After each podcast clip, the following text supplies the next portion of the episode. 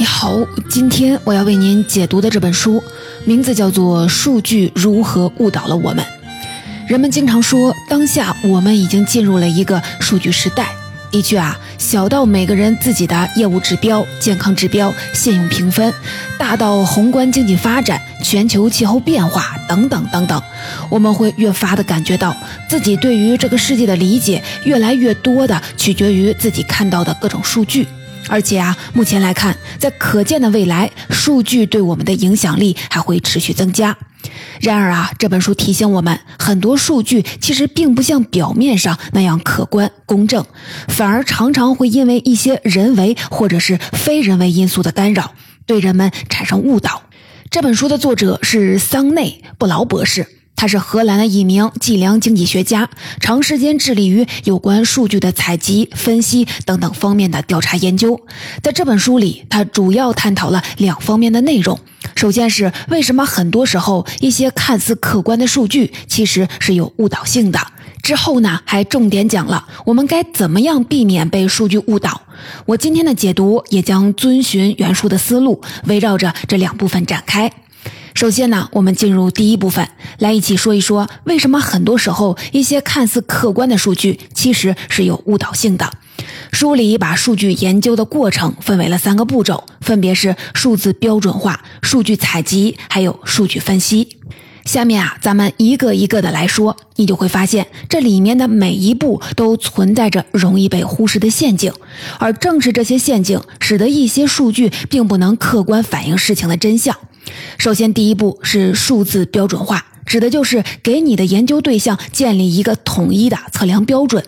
比如，如果我说在锅里放一把米，这就不是一个标准化的说法，因为我抓一把米跟你抓一把米重量不太可能一样。但如果我说在锅里放两百克的米，这就是标准化的说法了，因为它是放之四海通行的。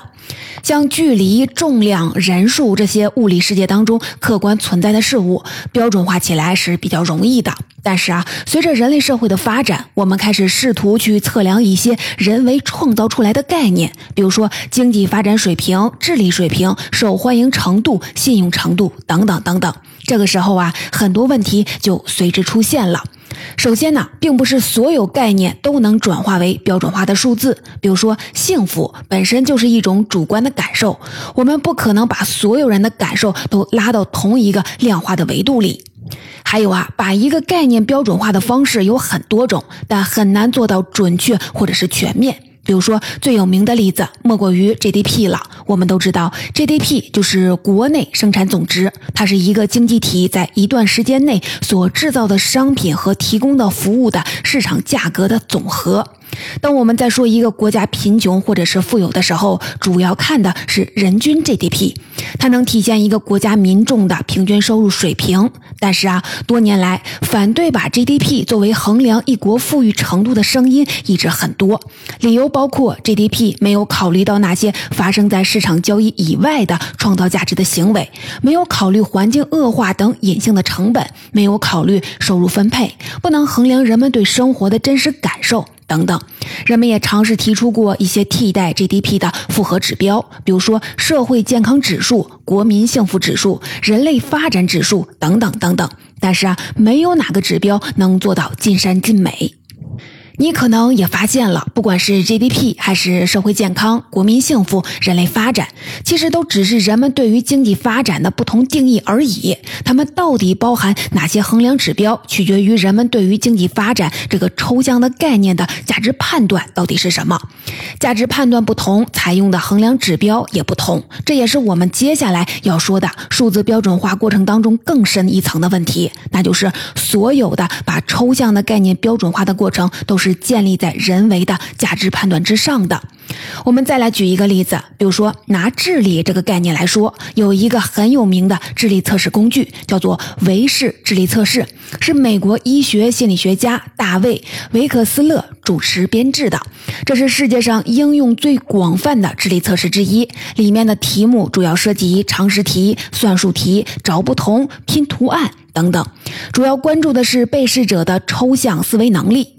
但问题就是，抽象思维能力强就意味着智力水平高吗？其实并不一定，这只是智力测试设计者的一个价值判断而已。近一个世纪以来，也陆续的有研究指出，以抽象思维能力来衡量智力是有局限的。作者还说，如果换不同的地区、不同种族的人来设计智力测试，那测试的内容可能完全不同，因为他们都会把自己认为最重要的问题放进去。他还开玩笑的举了个例子，说乌兹别克斯坦的人可能就会问，怎么能更精准的射杀一只鸟，或者啊，冬天怎么更好的储存白菜？而这些我们大多数的人可能都答不上来，那我们在他们看来，可能就得被归为智力障碍人群了。总之啊，作者想表达的就是，无论是由谁来设计一个把抽象的概念标准化的方案，都只能代替一种特定的价值判断而已，并不意味着这就是一个客观的选择。到这里，我们主要说的是数字标准化这个步骤当中存在的问题，主要集中在那些人为创造出来的概念上。接下来，我们一起来说说数据收集这个步骤。最典型的一种以数据收集为主的社会的研究方式，莫过于民意调查了。所以，书里的在这部分也主要是以民意调查作为场景，来为我们讲述数据收集过程当中的常见问题。从本质上来看，民意调查其实就是从所有的民众当中抽取一小部分作为样本，然后调查样本人群对某件事儿的看法，以此来判断民众对于这这件事的整体意见。这个过程听起来很合理，就像我们在煲汤的时候舀起一勺来尝咸度是一样的。然而啊，在现实生活当中，人们却经常发现，民意调查的结果跟实际情况并不相符。比如说，一九四八年的美国大选，胜出者是杜鲁门，这我们都知道。但其实啊，在大选结果出来之前的民意调查里，候选人杜威的支持率是超过杜鲁门的。选举结果公布前，当时的一些媒体对这个结果深信不疑。芝加哥每日论坛报甚至在大选结果出来的前一天晚上，就在报纸的头版印印上了“杜威击败了杜鲁门”这个大标题。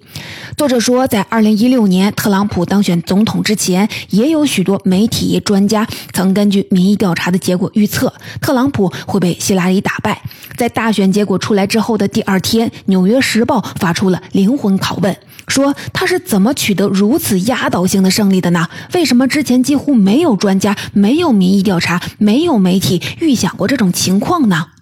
除了关于总统大选的民意调查以外，我们在平时的生活当中还能见到各种各样的民意调查。调查范围从公司到学校，再到更广泛的民众；调查内容从商业产品到政策措施，再到各种社会议题，不胜枚举。但是啊，在民意调查中获得高支持率的选项，却跟现实当中的民众意愿相左的情况也时有发生。那问题出在哪里呢？作者认为，如果调查问卷的设计是合理的、中立的，问卷上的问题不具有误导性，那么主要的问题大概率是出现在对于样本人群的选择上。很多民意调查调查的都不是真正的民意，只是某些特定群体的意愿。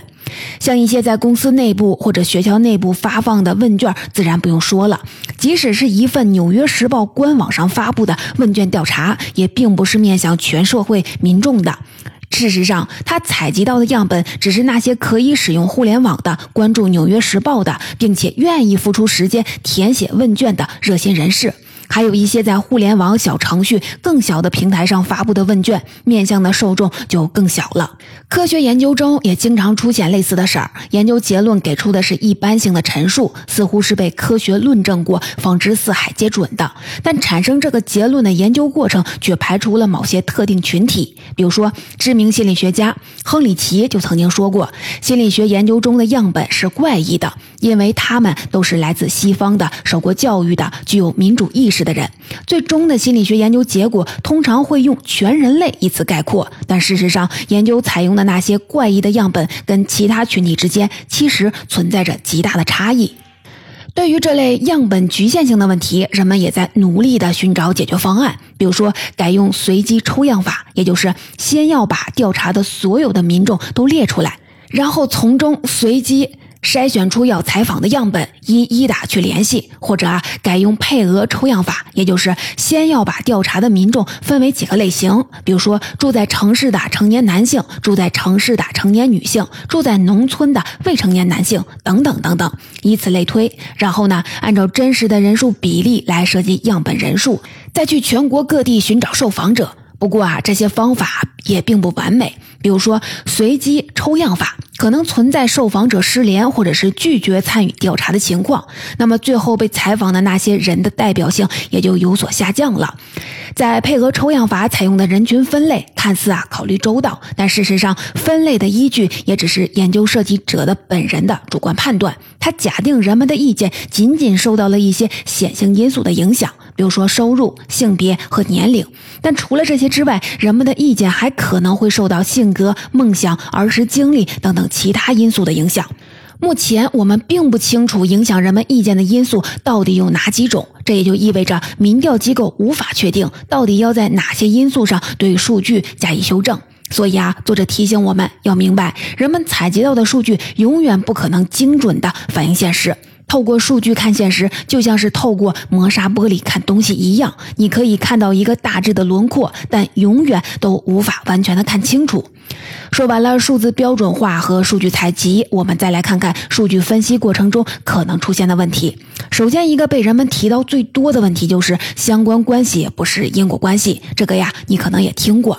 针对这类问题，作者引用了一个有趣的例子。以前有很多人观察到，一户人家的屋顶上的鹳鸟的巢穴数量越多，这家的孩子啊也就越多。所以后来民间有了一种说法是，鹳鸟有送子的作用。但这种推导显然是欠妥的。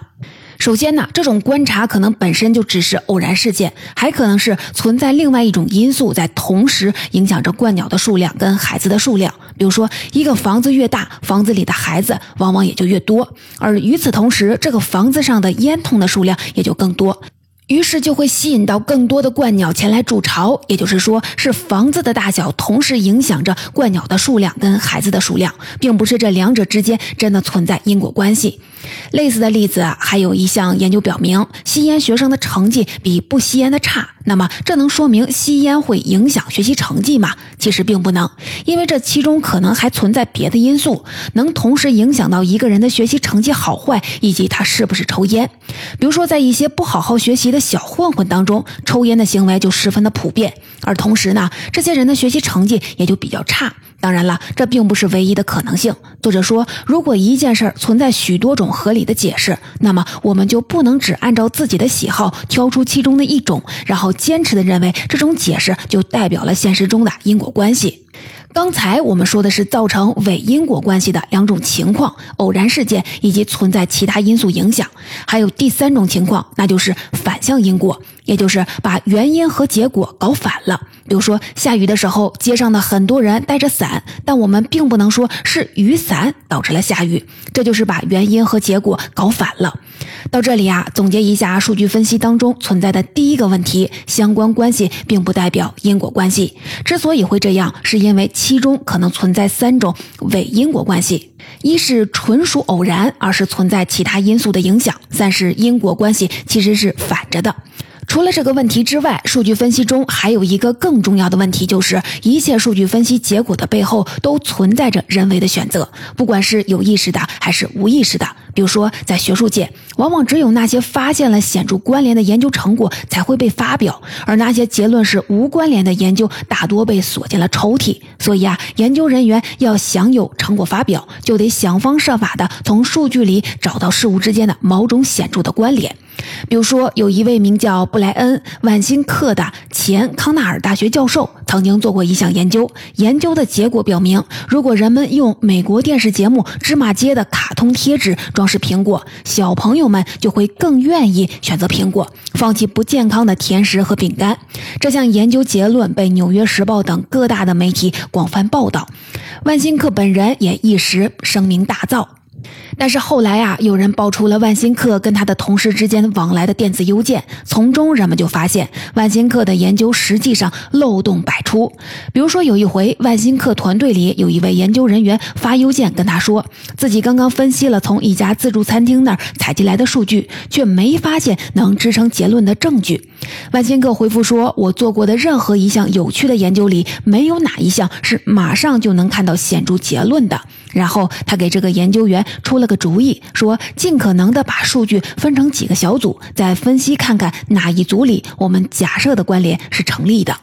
作者就打趣说，这种数据分析方法就像是先假定吃果冻跟长痤疮有关系，然后挨个的换不同颜色的果冻，用计量软件去分析它跟长痤疮之间有没有关联。绿色的不行就换成黄色的，再不行啊就换成粉色的，直到找到数据上有关联的那个颜色为止，然后就可以发表文章说，我发现某某颜色的果冻容易让人长痘了。像这样的数据分析方式在研究中并不罕见，所以有人就会说，只要你拷打数据的时间足够长，总能找到两件事之间的关联。有一个叫泰勒·维根的数据分析师，为了帮人们看清这一点，会在一个专门的网站上发布各种看起来很疯狂的关联事件，逐渐的就做出了名气。比如说，他发现每年的泳池中溺水的人数跟演员尼古拉斯·凯奇出演的电影的数量有很强的正相关关性。还有啊，每年的人均奶酪消费量跟土木工程博士学位授予数量的相关性，甚至高达了百分之九十五以上。这些都是真相吗？反正这位数据分析师自己是不信的。刚才我们讲的就是为什么很多时候一些看似客观的数据其实是有误导性的。过程中主要讲了在数据研究的三个主要步骤当中可能存在的问题。接下来我们再一起来说说该怎么避免被数据误导呢？首先就是要警惕这个数据本身的产生过程。具体来说，就是要问自己这么几个问题：第一个，这个数据呢是由谁提供的？像一些小报可能会为了博人眼球，故意夸大一些数据结论。比如说，他们可能会说多食用某种食物会让患某种疾病的风险翻倍，但如果你找来原本的研究结论，可能会发现这个翻倍啊，只是从百分之零点一上升到了百分之零点二。还有啊，如果你看到一个显示某项措施有利于利润增长的数据的时候，要看看这个数据是不是由这项措施的建议者给出来的。看到一些显示红酒、咖啡或者巧克力等等消费品有益于健康的研究数据，也要看看这个研究的赞助者里是不是就有这个消费品的某个制造商呢？总之啊，如果数据提供方有可能因为这个数据而获益，那这个数据的真假就存疑了。下面我们再来说说我们要问自己的第二个问题：这个数据描述的是不是一个人为创造出来的概念？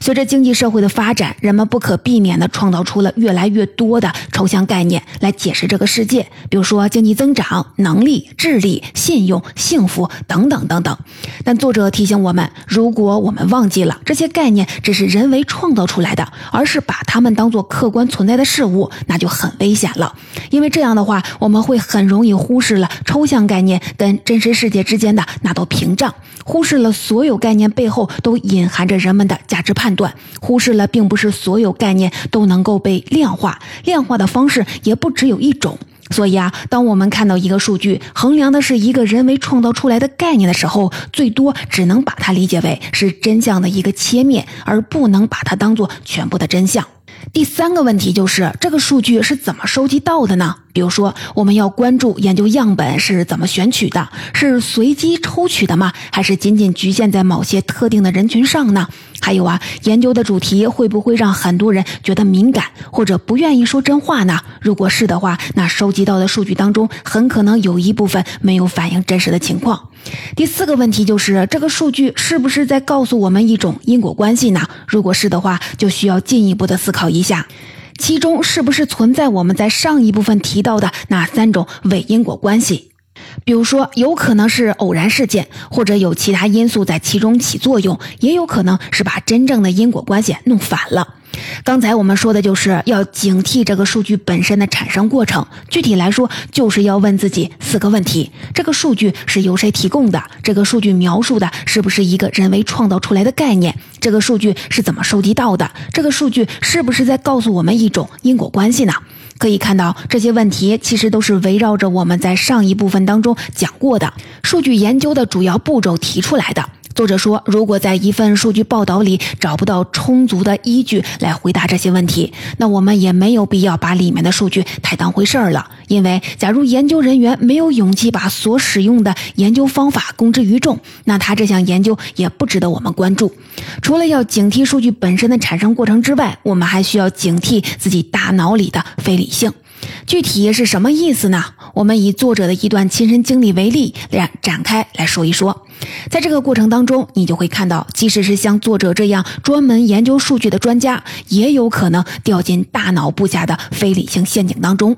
有一天啊，作者读到了一篇关于酒精的研究，主要的数据结论就是，如果你每天喝超过一杯酒，就会面临早死的风险。他非常的生气，认为这个结论大概率啊是假的。这不仅是因为他向来对各类的研究数据保持怀疑，也有一部分是因为他本身就很喜欢跟朋友一起聚会喝酒，不想被这个数据影响了兴致。后来呢，有一个叫做普拉萨德的医学研究人员在网上公开的指出，这篇研究存在着问题。比如说，这项研究仅仅调查了很短一段时间内的酒精消费量，而且尽管研究人员在爱喝啤酒的人中发现了更高的死亡风险，但在爱喝葡萄酒人当中却没有发现。他还分析说，与其说是酒精损害了人们的健康，还不如说就是爱喝啤酒的人群收入相对是较低，因此健康状况也相对是较差。作者看到普拉萨德的这篇文章，心里很畅快，感觉自己可以放心的继续喝酒了。但后来啊，他觉察到自己的判断其实严重的受到了个人感受的影响。他想喝酒的这个念头主宰了他的判断过程。而当他再一次的回头翻看普拉萨德在网上发的文字的时候，才发现普拉萨德从来都没说过喝酒无害，他只是说这项研究本身有问题而已。是作者自己选择了一种符合自己理念的解读方式。这种情况在几乎所有人的身上都会出现。我们都往往会以自己喜欢的方式。去解读我们所接收到的外部信息，所以啊，警惕自己大脑的非理性。我们首先要做的就是觉察到自己在看到某个数据时候的感受。如果感觉到害怕、生气，不要急着把数据丢到一边；如果感觉到开心、赞同，也不要就认定这是事实的真相。正确的做法就是再多点几下鼠标，寻找关于这件事的其他的研究资料。作者自己也是这样做的，在意识到自己被个人感受干扰了判断之后，他又去网上搜索了更多关于酒精的研究。综合多项的研究结果，他发现喝酒给身体带来的主要的还是负面影响。在这一点上，专家们已经达成了共识。这也就是为什么从2015年开始，作者所在的国家荷兰卫生委员会一直建议民众每天最多只喝一杯酒。作者认为，如果我们想避免被数据误导，多点几下鼠标应该是一项基本的自我要求。因为啊，就算一项研究进行的再好，要想仅仅的靠它来证明一些什么，也是不够的。大多数的研究都是在某个特定的时间点，对某个国家内的某个特定的群组进行的。人们永远可以说，某项研究结果只是一个偶然事件，因此它的结论的适用范围是特定的。而所谓科学，并不是单个的科学研究，而是所有科学研究的集合。如果对于某件事情有很多不同背景的研究人员采用了不同的研究方法去研究，最后大多得出了相似的结论，那么就可以算是一项科学共识。了，比如说吸烟有害身体健康，全球变暖会威胁人类的生存等等。作者认为，像这些科学共识还是值得我们去重视的。总结，以上就是这本书里我想跟您分享的重点内容。人们常说历史是一个任人打扮的小姑娘，而听完了这本书之后，你可能会跟我产生相似的感受，那就是数据其实也像是一个任人打扮的小姑娘。由于存在各种人为或者是非人为因素的干扰，数据无法向我们展现出它真正的素颜。而在今天的第一部分，我们把数据研究分为了三个步骤：数字标准化、数据收集、数据分析，并分别讲了每个步骤当中可能存在的哪些问题。以及这些问题会怎样的对我们产生误导。而在第二部分当中，我们则是探讨了该怎么样避免被数据误导。主要就是记住两个警惕，首先是警惕数据的产生过程，在看到一个数据的时候，记得在脑子里多画几个问号，想一想这个数据是谁提供的，其中有没有利益关系，这个数据衡量的是不是一个人为创造出来的概念，数据研究采用的样本是不是某个特定的人群，研究结论是不是把相关关系当做了因果关系。另外呢，还要警惕我们大脑本身的非理性。这种非理性具体的表现在，当我们看到一个数据的时候，很可能会凭自己的感受来决定要不要信它，或者是不自觉的把它往自己希望的地方解读，又或者是因为惰性，懒得再去多方查证，就直接改观定论了。而对于大脑的这些非理性表现，我们应对的措施其实很简单，就是一句话：多点几下鼠标。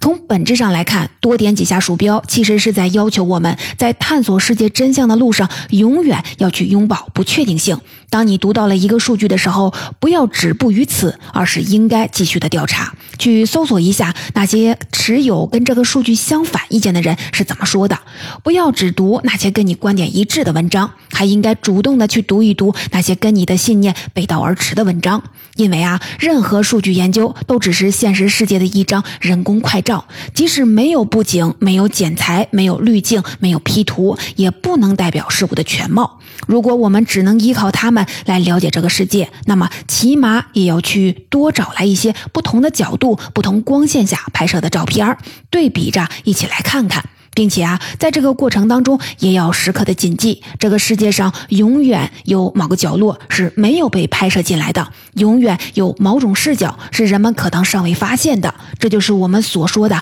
拥抱不确定性。最后呢，再来多说几句。虽然这本书的名字叫做《数据如何误导了我们》，但作者在书里也说了，他写这本书的目的，并不是要让大家抵制数据。数据本身是无辜的，它只是我们理解现实的工具。一个工具能发挥怎样的作用，取决于人们怎么去使用它。所以啊，使用数据进行研究的人，需要避免因为直觉、认识偏差或者是利益失联，得出误导性的数据结论。而每天都会面对各种各样的数据结论的我们，也得擦亮眼睛，提高警惕。要记得，如果仅仅是满足于别人裁剪过的、打扮后的数据，而不去主动的探求真相，主动拥抱更多的可能，那么你看到的世界，可能永远都只是别人希望你看到的样子。